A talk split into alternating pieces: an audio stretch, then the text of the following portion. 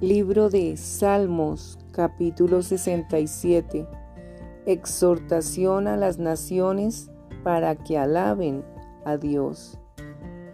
Dios tenga misericordia de nosotros y nos bendiga. Haga resplandecer su rostro sobre nosotros, para que sea conocido en la tierra tu camino, en todas las naciones tu salvación te alaben los pueblos, oh Dios, todos los pueblos te alaben.